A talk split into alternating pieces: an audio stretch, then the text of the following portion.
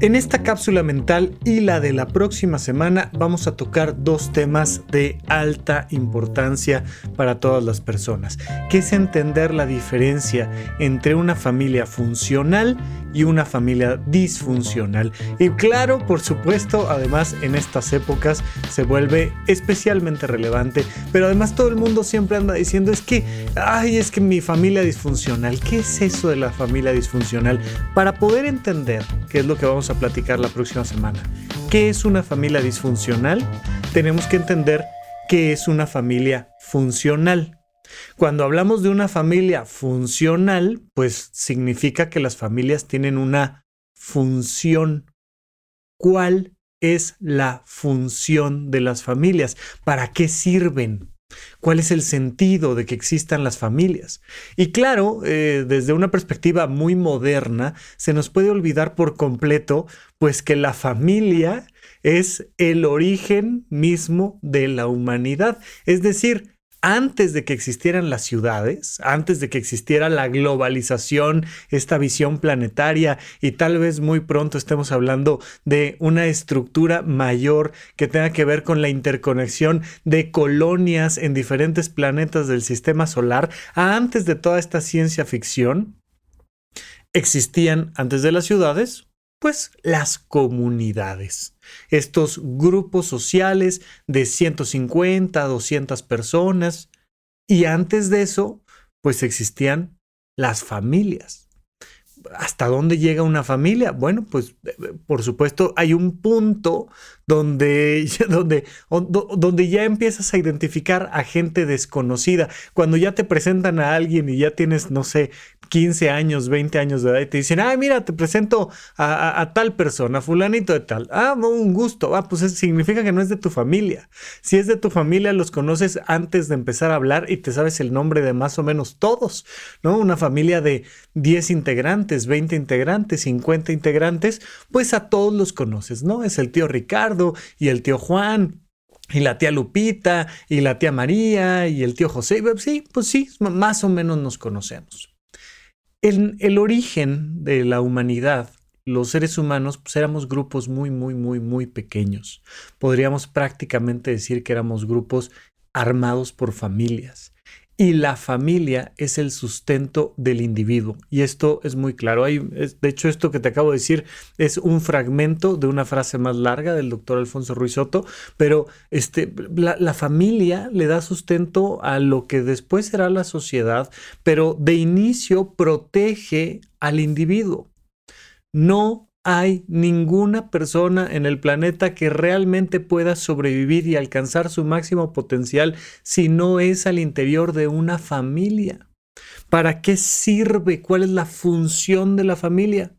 Pues el cuidado del individuo, del nuevo ser que llega a este planeta y entonces pues tenemos a un recién nacido que puede estar resguardado por una familia monoparental, es decir, de un solo padre, de una sola madre, ¿no? Es, una persona que puede estar relacionada con esta otra de manera consanguínea o no, pero que te cuida.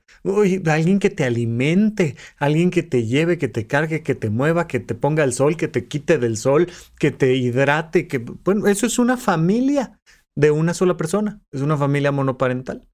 Pero también puede haber, pues, una familia ampliamente extendida, ¿no? Donde está el abuelo, pero el tío, pero la hermana, pero el sobrino, pero el no sé quién, y tenemos toda esta estructura enorme. O esto que se ha llamado la familia tradicional, que de tradicional en realidad tiene muy poco, porque es la familia que se impuso, que se estipuló como la correcta después de la Segunda Guerra Mundial en Norteamérica, pero en realidad es la familia menos tradicional de todas. Lo más tradicional es que las familias estén armadas de muchos integrantes, unos consanguíneos y otros no, de unos géneros y de otros, de unas maneras y de otras, pero realmente, realmente esto que hemos entendido por la familia tradicional de papá, mamá, hijo, hija, pues es una invención de la época de Walt Disney para acá. O sea, eso tiene muy poco de tradicional. Pero incluso esa familia tradicional que es muy nueva, muy moderna, eh, pues en realidad tiene la misma función que cualquier otra familia, una monoparental o una distinta, que es el cuidado del individuo. ¿Y qué le cuidas a un individuo? Y esto se los he dicho muchas veces y espero que lo tengamos clarísimo. ¿Cuáles son las obligaciones que tiene una madre con sus hijos? ¿Cuáles son las obligaciones que tiene un padre con sus hijos? Ay, pues este, hacerlos felices, no. Ya te he dicho, esto te lo he dicho muchas veces. No puede ser obligación de los padres hacer felices a sus hijos. ¿Por qué no puede ser obligación? Porque nadie está obligado a lo imposible. Así viene estipulado en las leyes. ¿Y qué significa eso?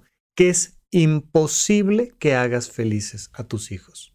Es decir, tus hijos pueden ser felices o no, pero no puedes tú tomarte esa obligación y decir, ah, yo decido que mis hijos sí sean felices o yo decido que mis hijos no sean felices. A veces hay papás que se han empeñado en que sus hijos no sean felices y creerás que sí son. Y al revés, hay N cantidad de papás que se han empeñado en que sus hijos sean felices y los chamacos, las chamacas nomás no son felices. No puede ser obligación porque es imposible que tú hagas felices a tus hijos. Lo que sí puedes hacer es darles las mejores condiciones para hacer todo lo posible para que sobrevivan. Ni siquiera es eh, realmente una posibilidad que esté en nuestras manos. Si así fuera, prácticamente ningún menor de edad tendría ninguna tragedia donde perdiera la vida nunca, pero Lamentablemente tampoco es, eso es algo que esté en nuestras manos y sea de nuestro control. Sin embargo, pues sí, es tu obligación alimentarlos, es tu, tu obligación darles un techo, darles educación. Sí, ¿por qué? Porque vamos a buscar dos objetivos fundamentales.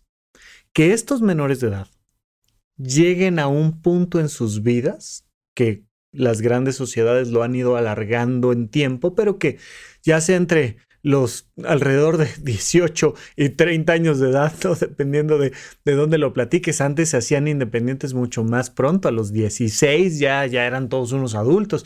Pero bueno, en general que lleguen a un punto en su vida donde se vuelvan independientes.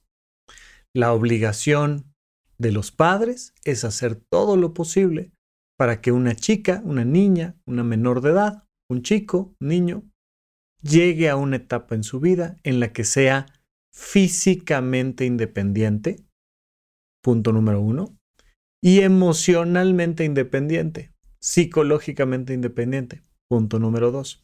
Es una independencia relativa porque todas las personas necesitamos de los demás, seamos adultos, grandes, fuertes o no. Todos necesitamos de los demás, pero sígueme en esta idea. Necesitas muchísimo más a los adultos cuando eres un recién nacido que cuando tienes 38 años de edad, una carrera, o sea, es evidente que hay muchas más cosas que puedes gestionar por tu propio ser. Entonces, ¿cuál es la función de una familia?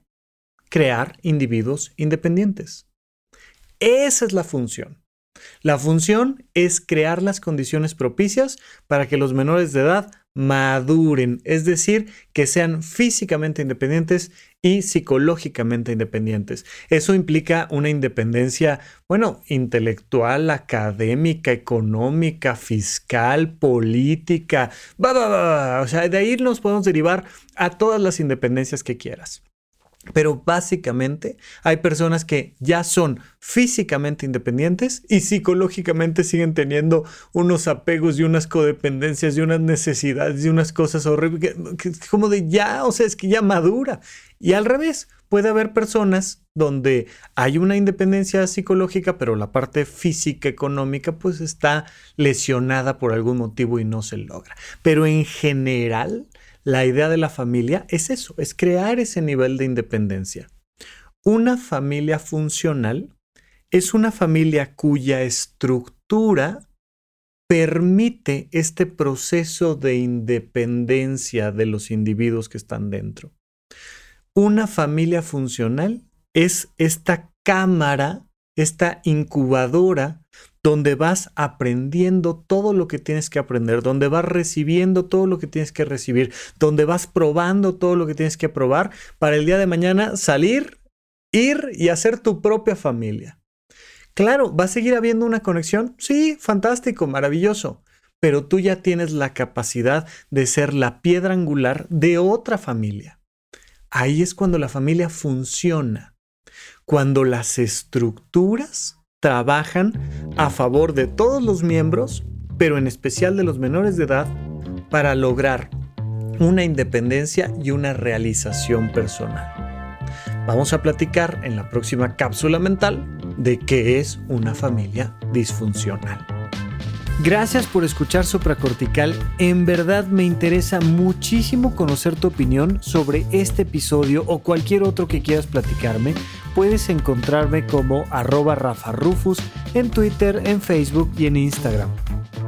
Quiero darte las gracias por escuchar Supracortical y sobre todo por suscribirte y seguirme donde sea que estés escuchando este programa y así te puedes enterar todo el tiempo de nuestros próximos estrenos.